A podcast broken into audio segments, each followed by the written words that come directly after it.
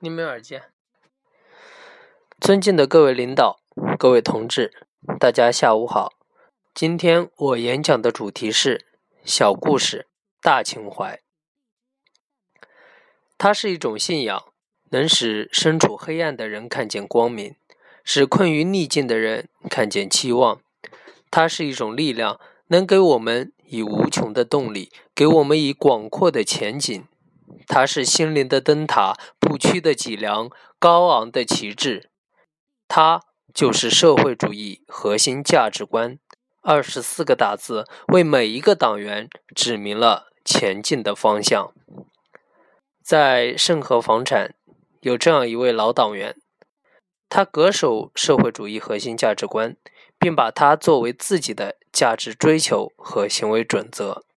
几十年如一日的默默坚守着自己的岗位，用自己辛勤的谱写着一曲平凡的赞歌。从化解邻里矛盾到调解夫妻，操！从化解邻里纠纷到调解夫妻矛盾，从帮忙寻找丢失的宠物到陪伴孤寡老人，从维修煤气管道到疏通下水管道。处处都能看到老许忙碌的身影，小区居民都亲切地这么说：“有问题找老许，他一定能帮你解决。”然而，这些事情对于老许而言都是平凡的小事。真正最让我们感动的，还是他几十年如一日地陪伴着小区的留守儿童。每年的寒暑假和平时的周末。老许总会把小区的留守儿童集中到小区的活动中心，帮他们辅导作业，给他们讲故事。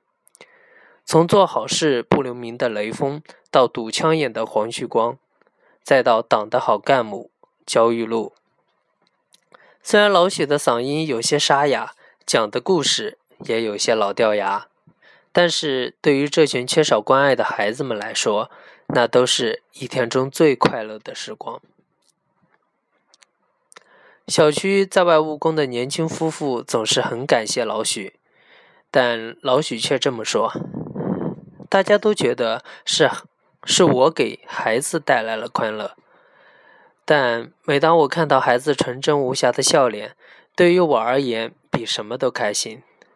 我的子女长期在外打工，孙子孙女儿和他们一起，一年难得见上几回。”我就把这群孩子当成自己的孩子来看待，其实也是他们的天真、善良的温暖了我。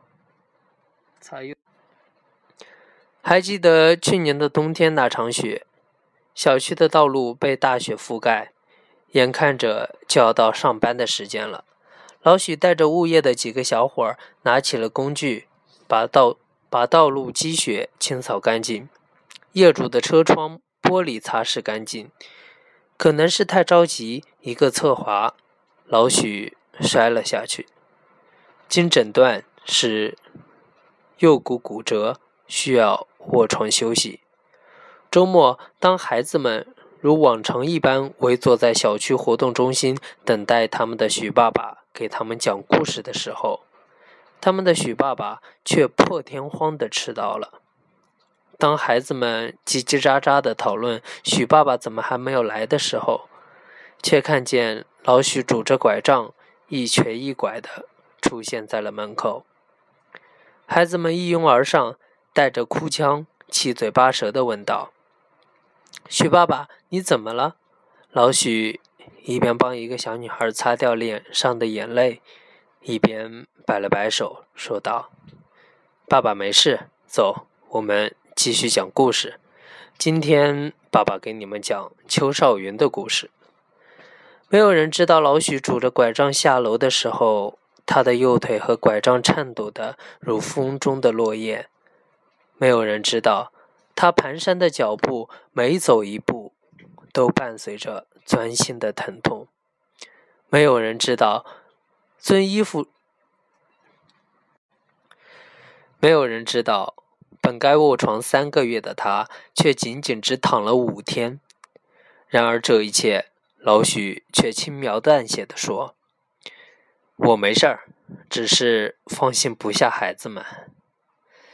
此外，老许还积极的组织了公公司志愿者团队关爱残障儿童的活动，在公司党委领导下带，在公司党委领导的带领下，他与一群志愿者向南通特殊教育中心的孩子们送去了温暖。他与志愿者一道，关切地询问着同学们的学习情况，并向学校的特殊儿童代表捐赠了电脑、多媒体音响、整理箱等物资，用于帮助特殊特殊教育中心孩子的日常生活。他用手势，他用他们用手势鼓励同学们再接再厉，取得更大的进步。在交流的过程中，老许做的最多的一个手势就是竖起大拇指，给学生们点赞。他一直这么说：“我觉得这些孩子们不但不比普通孩子们差，反而更加优秀，更加的坚强。